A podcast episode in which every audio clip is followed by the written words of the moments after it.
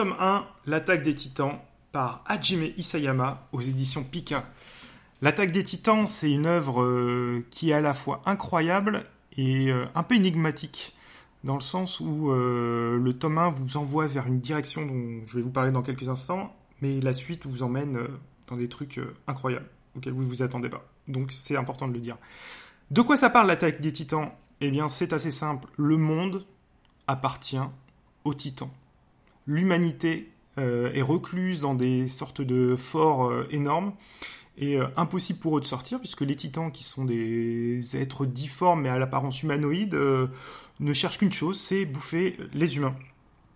Et du coup, euh, depuis une centaine d'années, vous avez les derniers escapés qui sont... Bah, qui vivent dans ces genres de forts énormes, qui sont protégés par une muraille d'à peu près 50 mètres, et bah, qui tentent de vivre comme si de rien n'était.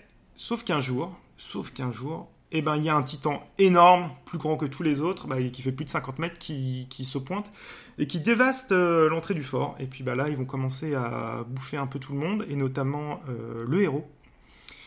Et le héros aura son importance, mais pas dans le tome 1. Dans le tome 1, c'est juste une victime parmi d'autres. Et euh, vous avez aussi ce qui est important, ce sont les bataillons d'exploration qui ont une place prépondérante, qui du coup sortent de l'enceinte du fort pour tenter de savoir ce qui se passe vraiment à l'extérieur, mais qui reviennent la plupart du temps euh, dans un état lamentable. Voilà pour le pitch de départ.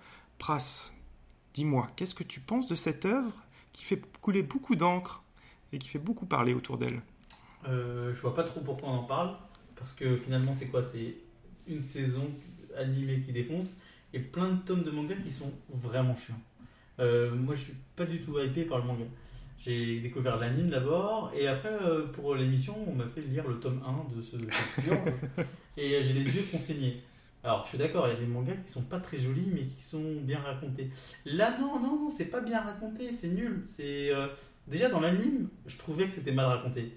Alors, dans le manga, c'est encore pire. Il n'y a pas de sens. Les, les flashbacks sont incohérents, on sait pas trop sur qui il se concentre dans le récit. Bah, quand tu connais l'anime, peut-être tu, dis oh bah oui, c'est le héros, etc. C'est ses copains et tout. Non, parce que dans tome 1, euh, il parle de tellement de personnages, il, il met trop de choses en marche. C'est-à-dire que euh, l'anime a eu l'intelligence, lui, elle, de bien concentrer sur les trois personnages principaux. Là, principaux. Là, j'étais perdu. J'ai essayé de faire genre. Euh, d'essayer d'analyser comment il racontait, mais c'était tellement moche que j'avais les yeux et, qui piquaient et que je suis. C'est nul. Je suis assez d'accord avec toi, le dessin est vraiment dégueulasse. Et ça s'améliore pas vraiment même au bout des 70 euh, prochains tomes. Euh, et je pense que euh, notre ami Isayama avait un super pitch de départ, a une bonne idée, mais il sait pas la raconter et il sait pas dessiner. Et à l'inverse de Lovina dont on vous a parlé dans le précédent podcast, euh, bah, l'animé et le manga, c'est vraiment euh, différent. L'animé, on, on, est à la troisième saison là qui vient d'être annoncée. C'est vraiment prenant, euh, les musiques sont folles, le dessin est très bien, l'animation également. Bah, par rapport au manga, c'est le jour et la lune. Et voilà, c'est difficile de rentrer. Moi, j'avais commencé effectivement par l'animé, je m'étais mis ensuite au manga parce que je voulais connaître la suite.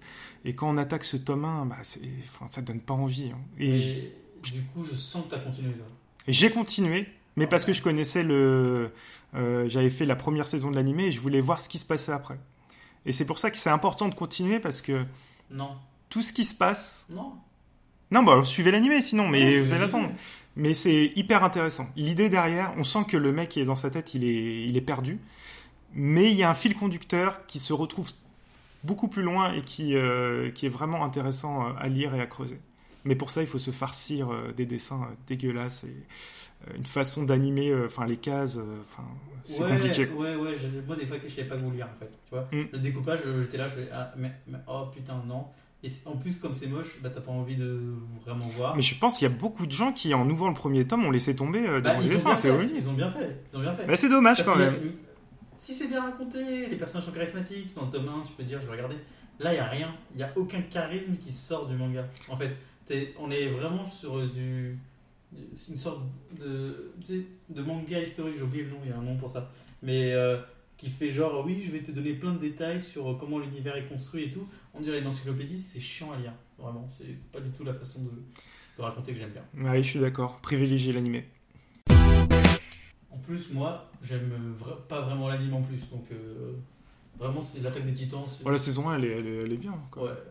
Non, En fait- parce que en fait, c'est encore mal raconté. Mais on est déjà à la conclusion, donc on va pas parler de l'anime. hein, on pourra en parler dans un autre podcast, genre Minicast de Prast. hein, je fais une petite pub où on pourra peut-être parler euh, des animes euh, surcotés.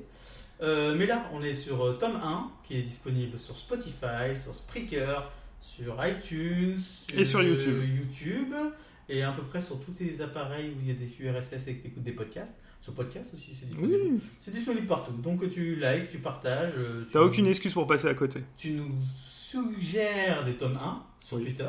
Donc sur. euh, euh, moi, tu me trouves sur Praska. Moi, sur Tomix. Et d'ailleurs, je voudrais remercier euh, Cyberrod, un truc comme ça, son nom, euh, Sephiroth, machin. Bon, il se reconnaîtra. Qui a poussé une œuvre qui s'appelle Nozokomia ou un truc comme ça. On vous la redonnera, euh, ou on en parlera peut-être. Qui est une œuvre assez. euh, qui m'a troublé. Très bien. Voilà, c'est une petite dédicace. Ok. Bon, peut-être on fera dédicacer les gens quand. Ouais, je pense que c'est important. et, euh, quand ils nous donnent des bons trucs, euh, c'est bien. Très bien. Bah, à plus tard. On vous fait des gros bisous. À bientôt.